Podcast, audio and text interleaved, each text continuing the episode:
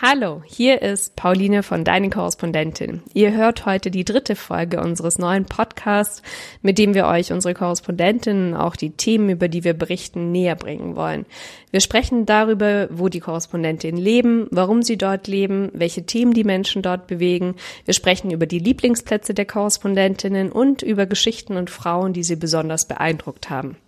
Heute lernt ihr Sophia Boddenberg kennen. Sie war vor allem am Anfang bei Deine Korrespondentin dabei, also 2016 und 2017.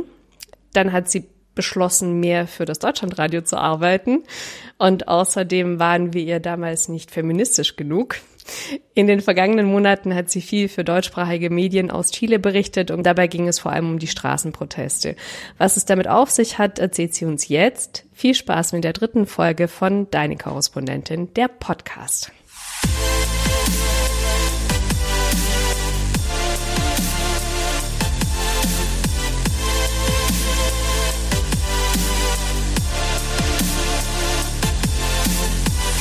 Hallo Sophia. Wir haben schon mehr als zwei Jahre, glaube ich, nicht mehr persönlich gesprochen. Wie geht's dir eigentlich im Moment in deiner Wahlheimat Chile? Ähm, mir geht's eigentlich gut soweit. Also natürlich ist ja auch ähm, die Coronavirus-Krise präsent. Und es ist sehr viel passiert in den letzten Monaten, wie du ja auch schon angesprochen hast, die Proteste. Also es waren sehr intensive Monate. Aber ich hatte auf jeden Fall viel Arbeit und konnte viel berichten. Von daher ähm, geht's mir beruflich gut, aber es war sehr aufreibend, alles, was in den letzten Monaten passiert ist. Wie würdest du denn die derzeitige Stimmung im Land beschreiben? Ich habe manchmal das Gefühl, dass ähm, die Situation in Chile sehr, sehr speziell ist, was den Coronavirus angeht, weil eben vorher die Proteste stattgefunden haben und die ganzen letzten Monate seit dem 18. Oktober, mittlerweile sind ja schon, ist ja fast ein halbes Jahr schon vergangen, alle Leute sehr viel auf der Straße waren, äh, protestiert haben. Es wurden Nachbarschaftsversammlungen organisiert, ähm, neue Netzwerke gegründet und dass jetzt alle Leute nach Hause gehen sollten und Social Distancing und nicht mehr sich anfassen und nicht mehr auf die Straße gehen, war einfach so ein ähm, sehr starker Kontrast zu den letzten Monaten.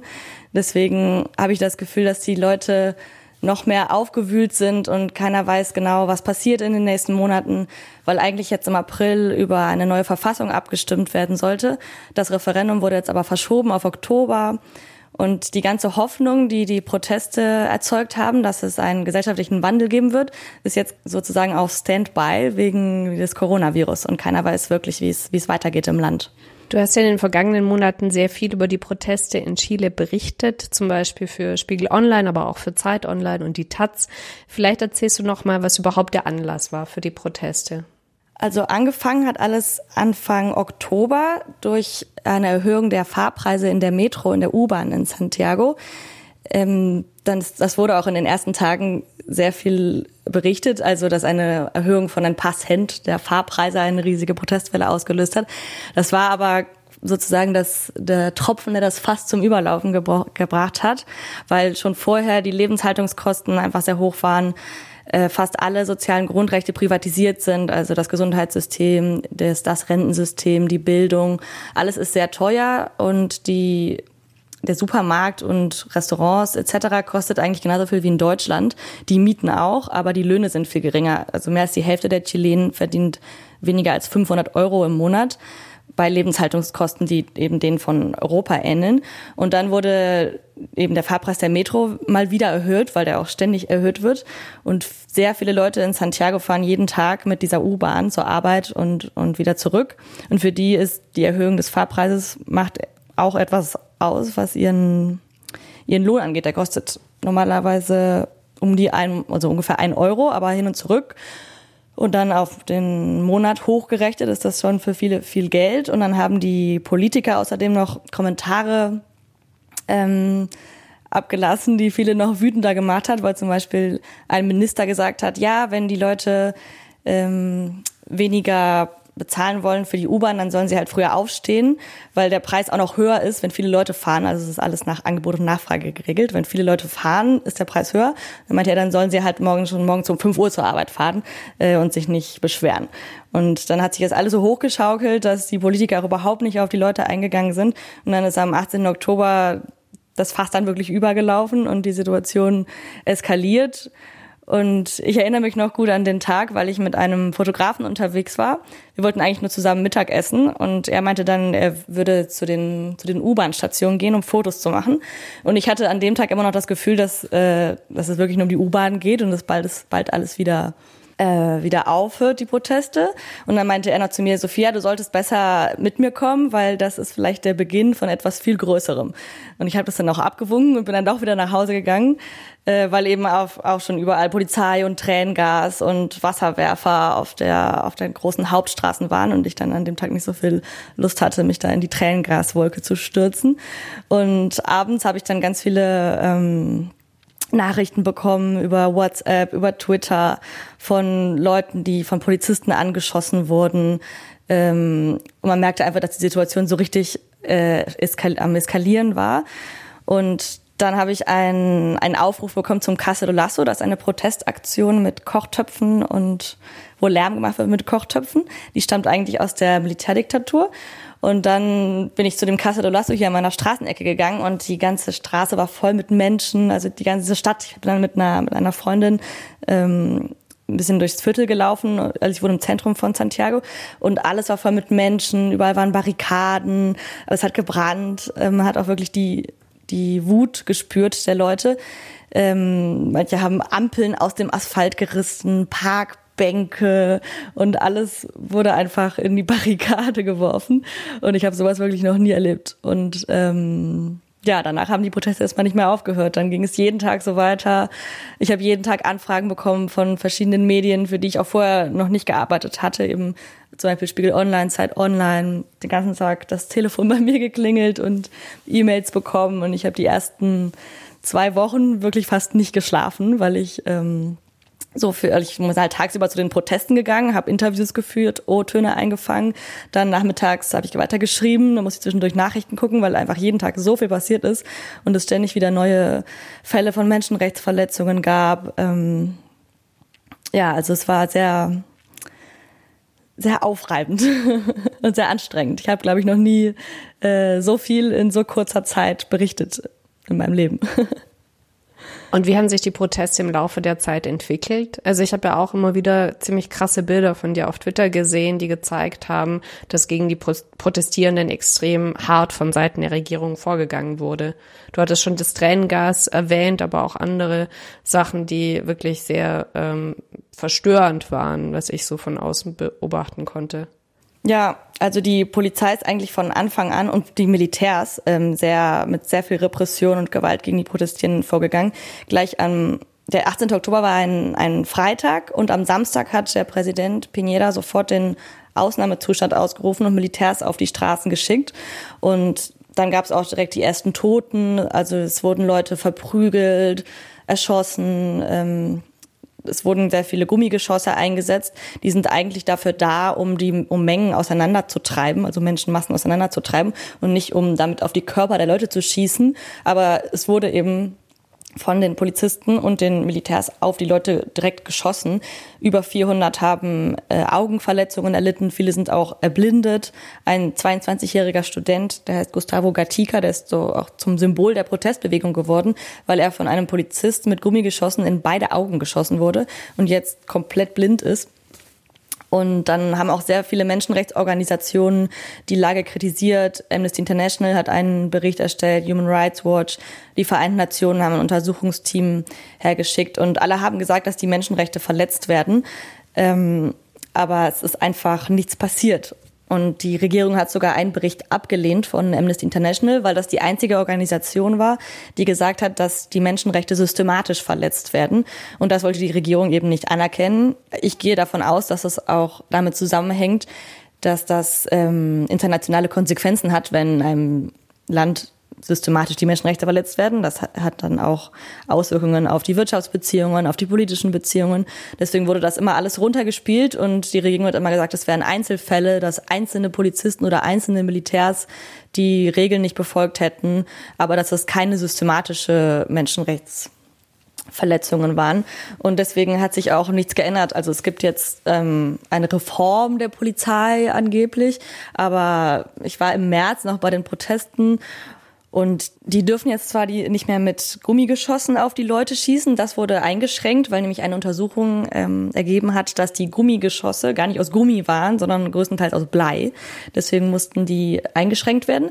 Aber die Polizisten schießen jetzt mit Tränengasbomben, also Tränengasgranaten nennt man die, glaube ich, auf Deutsch. Das sind so, ja, so Metallzylinder, äh, die man eigentlich in die Luft oder auf den Boden schießt, um das, damit das Tränengas ähm, sich ausbreitet. Aber damit schießen die direkt auf die Leute. Das habe ich auch selber gesehen. Also bis März noch. Jetzt äh, aufgrund des Coronavirus gibt es ja keine Proteste mehr. Aber die Menschenrechtsverletzungen gehen weiter und meiner Einschätzung nach steckt da schon ein ein, etwas ein System dahinter, weil es gibt ja jemand die Anweisungen. Und deswegen sagen auch viele Oppositionspolitiker und viele Organisationen, dass die Verantwortlichen dafür der Innenminister sind und der Präsident, weil die ja die Anweisungen geben an die Polizisten und an die Militärs, dass die auf die Leute schießen. Und die machen das ja nicht einfach, weil sie gerade im Moment Lust haben, auf die Leute zu schießen.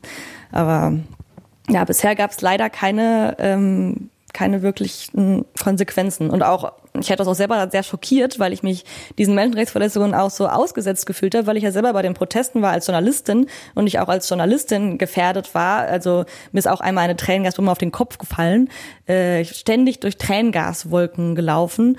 Ähm, man kann eigentlich nicht zum Protest gehen, ohne Tränengas einzuatmen. Und die Journalisten wurden auch überhaupt nicht beschützt und es ist auch von von Ausländern, von anderen Regierungen, also auch von europäischen Regierungen, überhaupt keine Stellungnahme genommen worden. Das hatte ich nämlich jetzt, ja, das hatte ich nämlich jetzt äh, nachgefragt. Ne? Wie hast du dich denn geschützt? Also, also hattest du irgendwie eine schusssichere Weste oder einen Helm oder wenn du von Tränengas sprichst, dann könnte man ja davon ausgehen, dass man vielleicht irgendwie eine Maske tragen muss. Wie hast du dich da geschützt, als du vor Ort recherchiert hast? Ja, genau. Ich hatte eine, eine Maske, eine Atemschutzmaske und eine Schutzbrille. Also in den ersten Wochen hatte ich immer nur ein Halstuch an mit, ähm, es gibt so eine Mischung aus Wasser und Natron. Das hilft gegen das Tränengas. Und es laufen auch bei den Protesten immer ganz viele Leute mit so Sprühflaschen rum, die dir das ins Gesicht sprühen, also Wasser mit, mit Natron, wenn, wenn du eine Tränengasbombe abbekommen hast. Aber irgendwann ähm, war das dann so stark, dass ich dachte, nee, ich brauche jetzt auf jeden Fall eine Atemschutzmaske. Und als dann ähm, die Augenverletzungen immer, immer mehr wurden, hatte ich dann auch Angst um meine Augen und habe mir dann auch eine Schutzbrille gekauft, um meine Augen zu schützen. Nur einen Helm habe ich, hatte ich nicht dabei, deswegen habe ich auch die Tränengasbombe auf den Kopf bekommen. Aber ähm, ja, also so ab November hatte ich immer eine Atemschutzmaske und und eine Schutzbrille dabei. Es hilft aber auch nicht immer, weil manchmal, wenn nur ein kleines Loch reinkommt oder wenn es ein bisschen bewegt, die Brille, dann kommt das Tränengas trotzdem rein und ähm, dann ist es meistens schon zu spät. Was hat dich denn bei der ganzen Berichterstattung am meisten überrascht? An der Berichterstattung der anderen Medien oder? Genau, über die, quasi an der Berichterstattung über die Proteste in Chile in deutschsprachigen Medien. Also am schlimmsten fand ich an den ersten Wochen, dass einfach immer nur über die Erhöhung der Fahrpreise geredet wurde, dass immer nur geschrieben wurde, ja, äh, in Chile gibt es Proteste, weil die Fahrpreise der U-Bahn äh, erhöht wurden, so als wären die Leute irgendwie so ein bisschen äh, verrückt oder hysterisch, dass sie wegen, weil immer stand zwischen, wegen einer Fahrpreiserhöhung von drei Cent gibt es große Proteste in Chile. Und es ging ja wirklich nicht um die drei Cent. Und bis heute wird das ja immer noch äh, teilweise geschrieben, dass es bei den Protesten um die 13 Fahrpreiserhöhung gab, äh, ging und darum ging es ja eigentlich dann gar nicht mehr, sondern um das gesamte System und das Wirtschaftssystem und die Verfassung, die immer noch aus der Militärdiktatur stammt. Und ja, und dann wurde auch sehr viel über die Gewalt berichtet, immer nur über, ähm, es gab dann immer gewalttätige Proteste und auch die Fotos, die immer veröffentlicht werden. Das hat natürlich auch damit zu tun, dass die Online-Medien äh, viele Klicks brauchen und wenn ein Foto bei dem Artikel dabei steht, wo ein Manifestant, ein Protest, ein Demonstrant äh, einen Stein oder einen Molotow-Cocktail wirft, dann gibt es wahrscheinlich mehr Klicks, als wenn man ein kreatives Plakat zeigt oder so. Aber der Großteil der Protestierenden protestieren wirklich friedlich. Also es waren bei jeden Tag Hunderttausende, teilweise Millionen von Leuten bei den Protesten. Familien, Kinder, ältere Leute, ähm, Studenten, Schüler und die meisten wirklich friedlich. Es war auch teilweise wie ein Straßenkarneval, der Protest, auch mit Musik, mit Bands, mit Theatergruppen, Performance. Und eine kleine Gruppe ist halt immer in der Konfrontation mit den Polizisten und da werden dann auch Steine geworfen oder Molotow-Cocktails. Aber in sehr häufig war halt in der deutschen Berichterstattung oder in der internationalen Berichterstattung generell der Fokus sehr auf der, auf der Gewalt, auf den Plünderungen, den, den Bränden und nicht wirklich auf den Forderungen der Protestierenden und dem Hintergrund der Proteste, was ja eigentlich das, das Interessante ist. Ich habe auch mit vielen Freunden und meiner Familie gesprochen und die meisten, ähm, sorry, ich habe hier vom der E-Mail, ich muss den Ton ausmachen. Ähm, ich habe mit Freunden und Familienangehörigen gesprochen und häufig wussten die gar nicht, worum es eigentlich ging bei den Protesten, weil das der viel, vielen Artikeln und Nachrichten einfach nicht ersichtlich war, weil immer nur darüber berichtet wurde, es gibt Proteste, aber nicht wirklich über die, über die Hintergründe. Und zu dem Zeitpunkt gab es ja dann auch noch Proteste im Libanon, im Iran, in Spanien.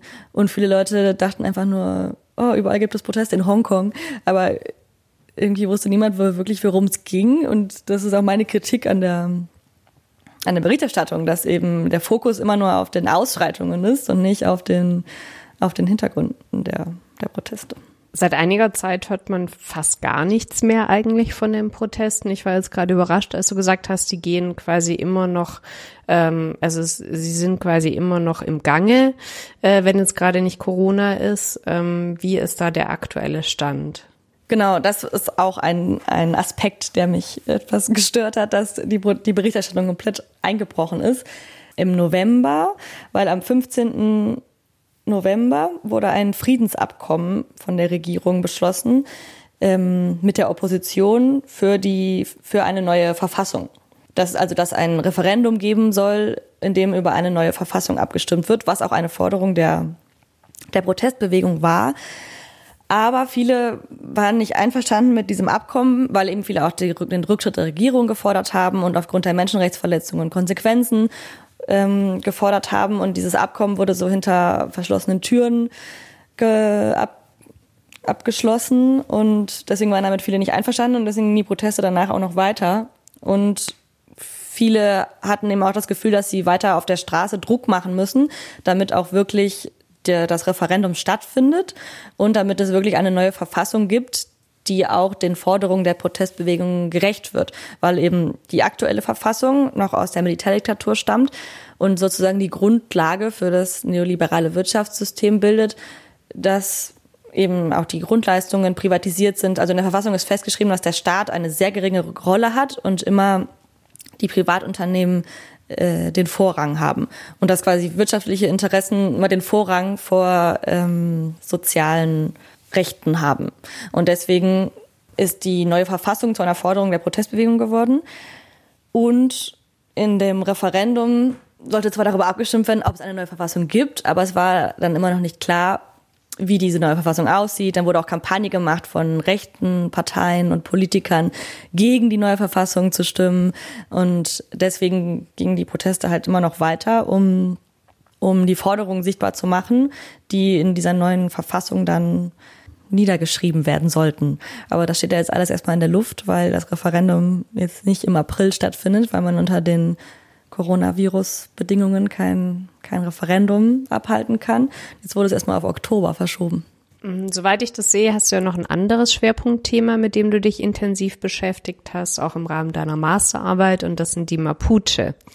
Kannst du vielleicht denjenigen erklären, was damit gemeint ist, die mit dem Begriff nicht so viel anfangen können? Ähm, die Mapuche sind das größte indigene Volk in Chile. Also die indigenen Völker sind die Völker, die schon in Lateinamerika gelebt haben, bevor die Spanier kamen. Und die Mapuche gelten als eins der kämpferischsten Völker Lateinamerikas, weil sie sehr lange Widerstand gegen die Spanier geleistet haben und auch sehr lange militärisch gegen die Spanier gekämpft haben und lange ihr eigenes autonomes Gebiet hatten, als die Spanier sich in anderen Ländern schon niedergelassen haben und sehr viele Menschen auch umgebracht haben. Viele indigene Völker sogar komplett ausgelöscht haben, auch mit Krankheiten.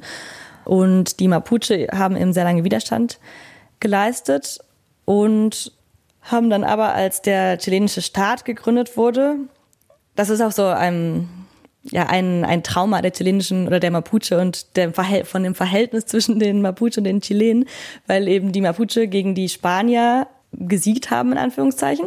Aber als dann der chilenische Staat unabhängig war, haben die Chilenen mit ihren Soldaten und ihrer Armee die Mapuche-Gebiete überfallen und und militärisch besiegt, auch sehr viele umgebracht, sehr viele Leute ermordet, Häuser abgebrannt. Und seitdem sind die Mapuche eben Teil von Chile.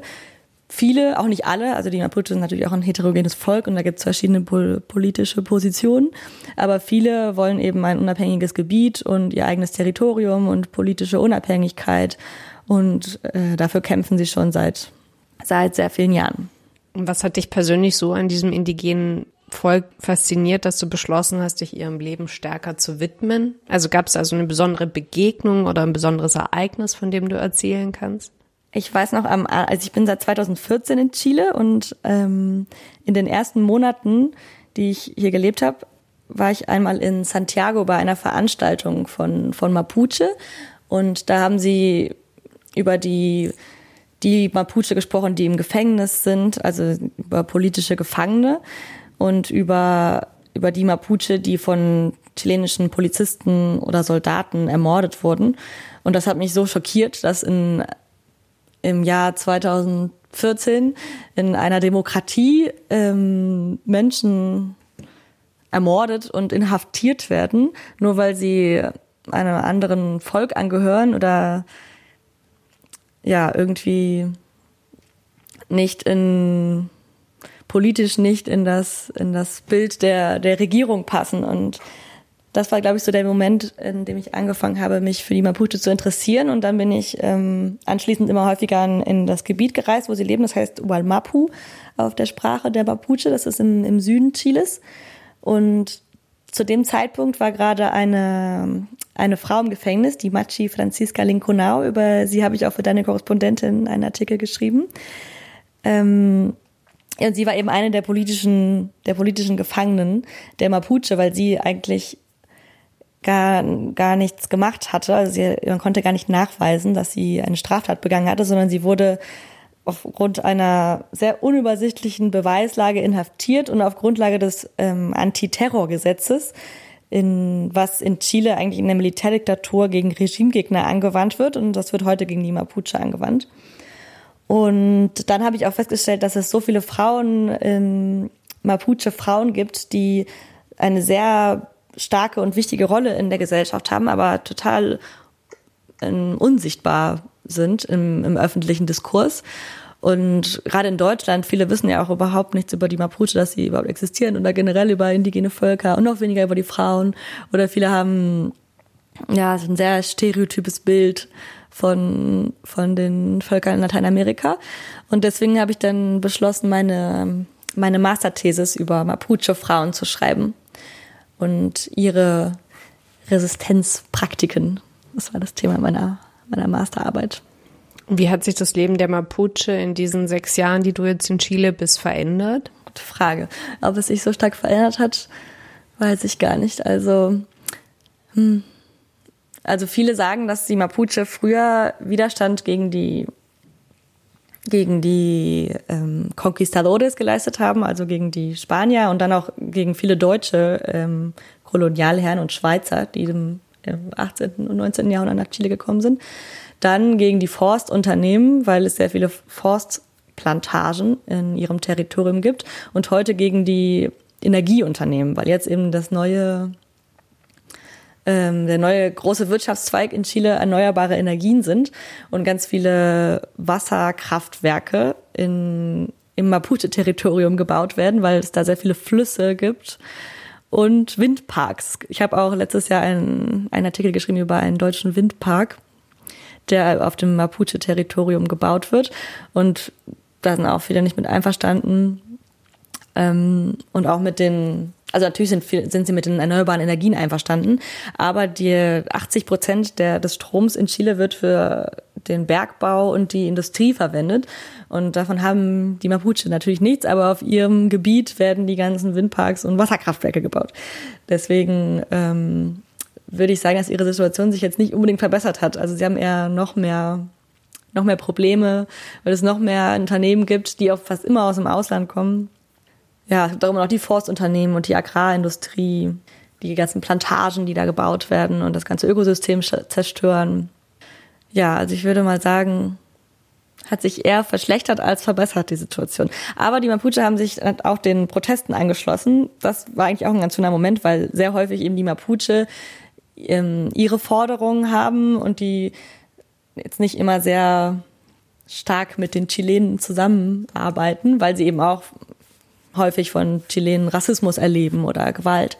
Und durch die Proteste haben sich die Völker so ein bisschen äh, vereint, würde ich sagen.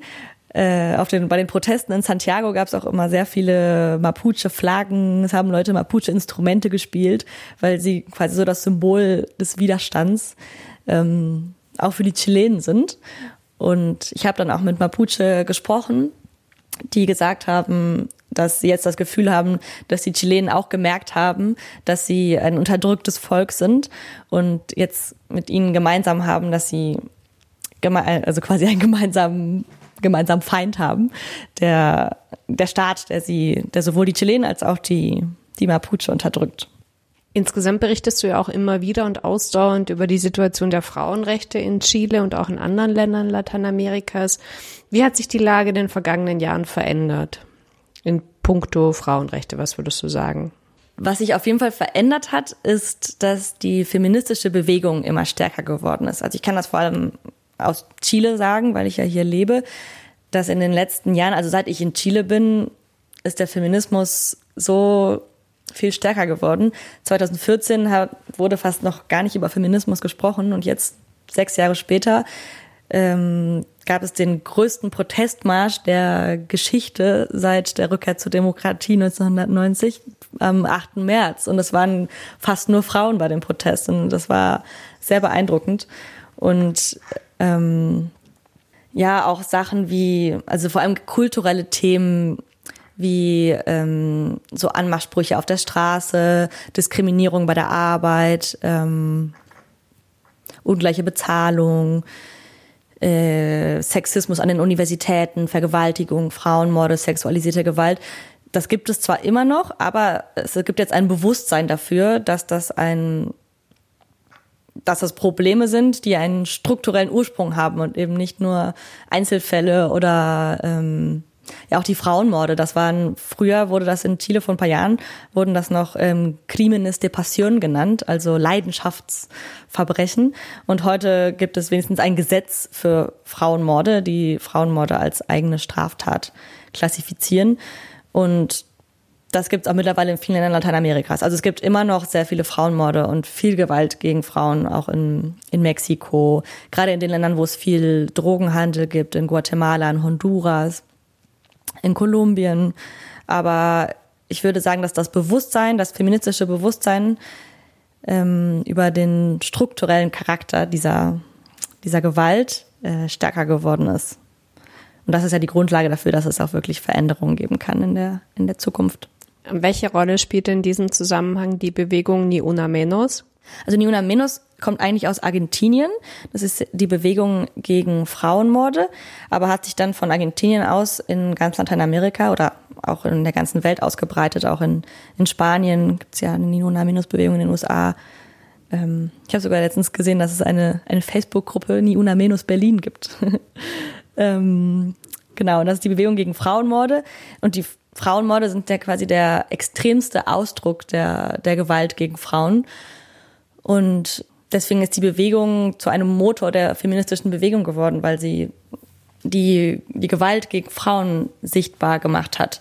Und dass Frauenmorde eben nichts mit Liebe oder Romantik oder Leidenschaft zu tun haben, sondern ähm, damit zu tun haben, dass eine Frau ermordet wird, weil sie eine Frau ist. Und sie haben auch nicht mehr mit, unbedingt mit einer Paarbeziehung zu tun. Das ist auch ein gesetzliches Problem, dass in vielen Ländern der Frauenmord, der Femizid in Lateinamerika nur als ein Mord in einer Paarbeziehung klassifiziert wird. Aber ein Frauenmord kann auch sein, wenn ein junges Mädchen auf der Straße vergewaltigt und ermordet wird oder wenn eine Sexarbeiterin ermordet wird oder einfach wenn eine Frau ermordet wird aufgrund der Tatsache, dass sie eine Frau ist. Das ist eigentlich ein Frauenmord. Und deswegen hat die Bewegung Liuna Menos die Debatte über, über Frauengewalt in ganz Lateinamerika ja in die öffentliche Debatte gerückt und auch die auf die politische Agenda gesetzt. Es wird ja immer wieder gefragt, was ist von MeToo geblieben? Was würdest du sagen, ist von Ni Una Menos geblieben?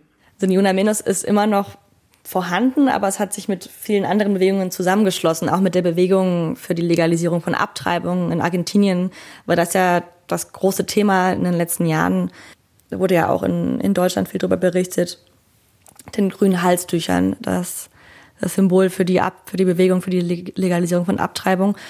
Und das war auch in Chile stark präsent. Ähm, ja, also ich würde sagen, dass die Debatte sich noch weiter geöffnet hat. Also es ist immer noch, Ni Una Menos ist immer noch präsent, aber es geht eben nicht nur um Frauenmorde, sondern um alles, was davor schon passiert, also bis es überhaupt dazu kommt. Also wir können nicht nur gegen Frauenmorde kämpfen, sondern wir müssen auch schon gegen ähm, gegen Sexismus am Arbeitsplatz kämpfen, gegen Sexismus in der Bildung, gegen Vergewaltigung, gegen Belästigung, gegen für sexuelle und reproduktive Rechte, für die Selbstbestimmung über unseren Körper. Und ähm, deswegen ja, hat Niuna Minus die Debatte angestoßen, aber sie ist jetzt viel, viel breiter geworden.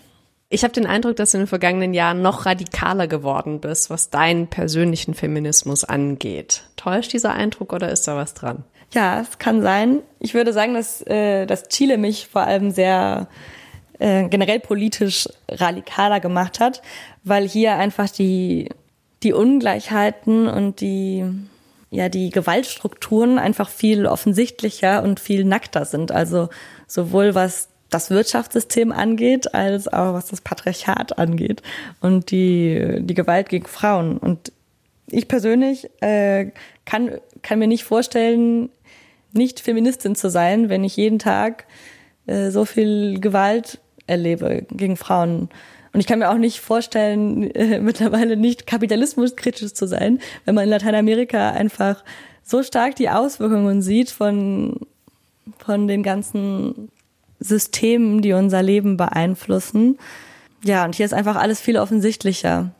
Obwohl mich auch manchmal stört, wenn immer so gesagt wird, ah, in Lateinamerika ist die Region mit den meisten äh, Frauenmorden und da sind ja alle Machos und das ist ja, finde ich, auch nicht der Fall. Weil ich finde, da, da kommt dann auch manchmal so ein, ja, fast so ein bisschen koloniales, rassistisches Denken äh, rüber, wenn man dann sagt, ach, die Leute da ähm, auf der Südhalbkugel, die sind ja alle solche Machos, weil die, die Strukturen sind ja im Endeffekt die gleichen. Also meiner Meinung nach äh, gibt es in Deutschland auch die gleichen Strukturen, sowohl was die patriarchalen Strukturen als was auch die wirtschaftlichen Strukturen angeht, nur dass sie hier viel viel offensichtlicher sind, weil es dann auch ganz viel andere Faktoren dazukommen, wie die Armut, die soziale Ungleichheit, Drogenhandel, Ausbeutung der Arbeitskräfte, die ganzen ausländischen Unternehmen, die hier die Ressourcen abbauen, die Umwelt zerstören, die Menschen ausbeuten. Und das wirkt sich natürlich auch wieder auf die, auf die Gesellschaft aus. Und deswegen ist auch ähm, die Gewalt gegen Frauen in Ländern, wo es viel Armut und generell viel Gewalt gibt, auch nochmal stärker. Aber die Struktur ist im Endeffekt die gleiche. Aber mir hat das Leben hier sehr die Augen geöffnet. Ähm, und deswegen könnte man vielleicht sagen, ich bin radikaler geworden. Ich weiß nicht, ob ich radikaler geworden bin oder nur konsequenter mit meinen, mit meinen Ansichten. Im letzten Teil unseres Gesprächs würde ich gerne auf deine Arbeit als Korrespondentin eingehen. Du bist ja mit 22 Jahren sehr jung ins Ausland gegangen, ursprünglich um dein Masterstudium abzuschließen. Demnach hast du weder Volontariat noch Journalistenschule abgeschlossen. Was hat dich so sicher gemacht, dass du direkt nach dem Studium vom Journalismus wirst leben können? Ähm, also sicher habe ich mich am Anfang eigentlich überhaupt nicht gefühlt. Ich bin ja auch erstmal zum Master nach Chile gegangen, weil ich dachte, dann habe ich erstmal eine sichere Struktur und fange nebenan an ein bisschen zu schreiben und guck mal, wie das, wie das klappt. Und deine Korrespondentin war ja wirklich eines der, der ersten Medien, für die ich geschrieben habe. 2015, 16 war das ja ungefähr.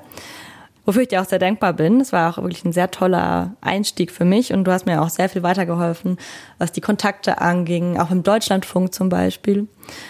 Aber ich habe dann auch sehr schnell gemerkt, dass nur mit Schreiben man sich eigentlich im Ausland nicht über Wasser halten kann, weil gerade auch Zeitungen, Tageszeitungen in Deutschland so wenig bezahlen, dass da eigentlich kein Korrespondent von leben kann. Und dann habe ich in meinen Semesterferien in Deutschland ein Praktikum am Deutschlandfunk gemacht. Und das war dann meine zweite tolle Erfahrung, weil ich da ganz tolle Redakteure kennengelernt habe, die mich auch sehr unterstützt haben und mich ermutigt haben, Reportagen aus, aus Chile ihnen anzubieten. Und das würde ich mal sagen, war dann mein, mein zweiter Startsprung. und ähm, genau, dann habe ich mich mehr dem Hörfunk gewidmet, wie auch für die Deutsche Welle geschrieben. Aber am Anfang, ich hatte das Gefühl, am Anfang hat niemand wirklich an mich geglaubt. Also die Leute, denen ich erzählt habe, dass ich jetzt in Chile als Journalistin arbeiten will, haben alle gesagt, oh, aber, Chile, das interessiert doch keinen, das ist doch voll weit weg und äh, was interessiert das denn die deutschen Leser und Hörer, was in Chile passiert?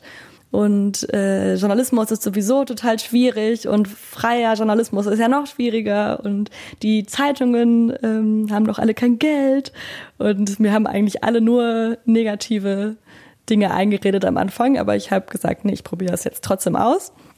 Und ähm, heute würde ich sagen, dass meine meine Motivation und meine Geduld sich ausgezahlt hat, weil ähm, ja, das habe ich halt gemerkt im, im Oktober. Dann haben auf einmal alle mich angerufen, weil ich eben die einzige deutsche Journalistin bin, die seit längerer Zeit in Chile lebt.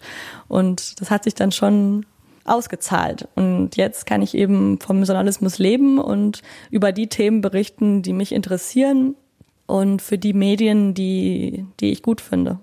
Was würdest du den anderen jungen Journalistinnen empfehlen, die davon träumen, Auslandskorrespondentin zu werden?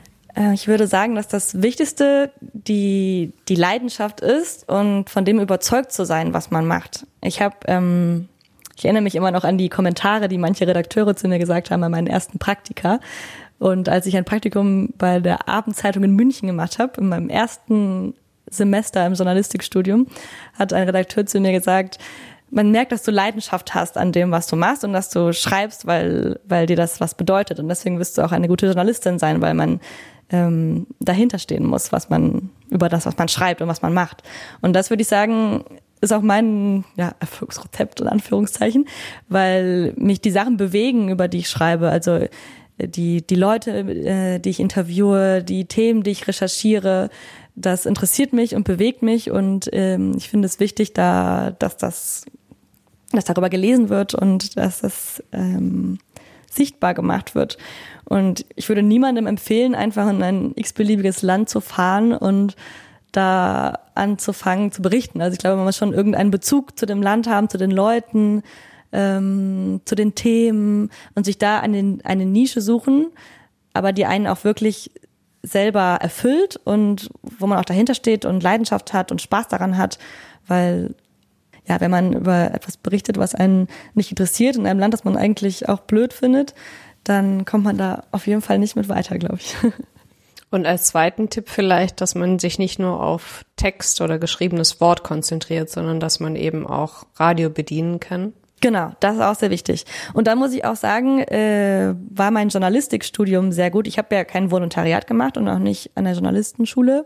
Bin ich an der Journalistenschule gewesen, aber ich habe Journalistik studiert und das war ein sehr praktisches Studium und wir haben alle Medien einmal abgeklappert. Also wenn auch nur sehr oberflächlich, aber ich kann einen Radiobeitrag machen, ich kann ein Video schneiden, filmen und schneiden, ich kann einen Artikel schreiben und äh, eine Website gestalten. Also wir haben halt von allem ein bisschen gemacht, was im Endeffekt aber sehr gut ist, sehr gut war, weil man eben als freier Journalist ja wirklich auf mehreren Standbeinen stehen muss und am besten ist es, wenn man eine Recherche mehrmals verwerten kann. Also wenn man ähm, es einmal für Print, einmal für Radio, einmal für Online machen kann, vielleicht noch Fotos gemacht hat, ein kleines Video.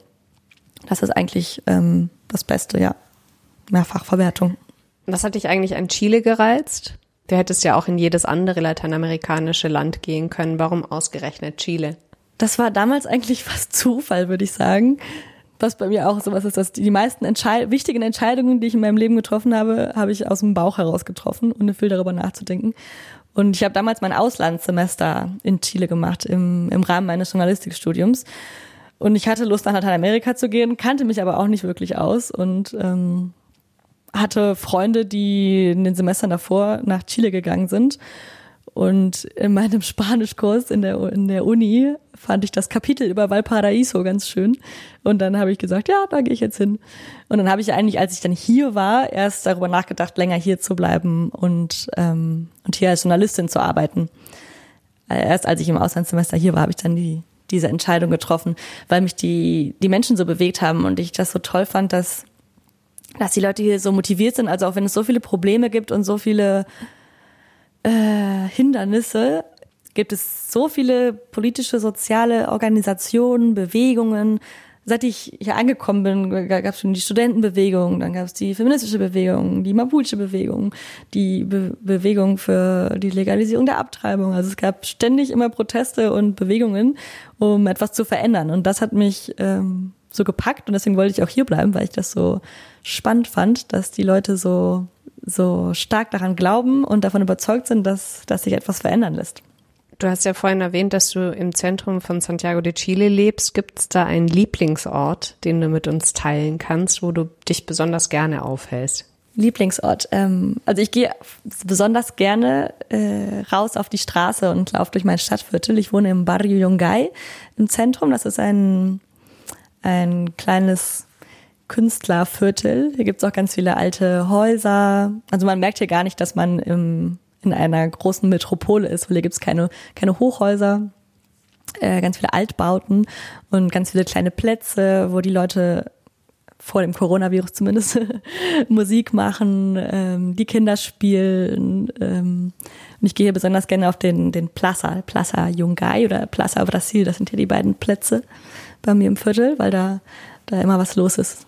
Und wie sehen eigentlich deine Pläne für die nächsten zwei, drei Jahre aus? Also möchtest du irgendwann wieder nach Deutschland zurückkehren oder wirst du erstmal in Santiago bleiben? Ähm, ich würde mal sagen, solange ich noch ähm, genug zu tun habe und genug zu schreiben, zu berichten habe und davon weiter leben kann, bleibe ich erstmal hier. Aber ich verschließe mich auch nicht vor den Möglichkeiten, in ein anderes Land zu gehen. Ich glaube, nach Deutschland zurück erstmal nicht, aber vielleicht mal ein paar Monate nach Mexiko oder nach Kolumbien. Ähm, Genau, vielleicht nach andere Länder in Lateinamerika, aber so als festen, feste Base bleibe ich erstmal in Santiago. Und wenn du Santiago mit drei Worten beschreiben solltest, dann wären das welche? Oh, mit drei Worten. Ähm, chaotisch, ähm, vielfältig und chaotisch, vielfältig und liebenswert. Sophia Boddenberg, vielen Dank für das Gespräch. Das war unsere dritte Podcast-Folge. Bevor wir uns verabschieden, möchte ich noch darauf hinweisen, dass ihr uns Korrespondentinnen unterstützen könnt. Und zwar geht ihr dafür am besten auf unsere Webseite deine-korrespondentin.de wo ihr den Button Unterstützen findet. Ihr könnt uns monatlich unterstützen oder auch einmalig. Äh, für eine einmalige Spende, zum Beispiel über PayPal oder Kontoeinzug, scrollt ihr einfach ganz nach unten und findet dort den Button Spenden. Wir sagen gracias, adios und bis zum nächsten Mal in zwei Wochen.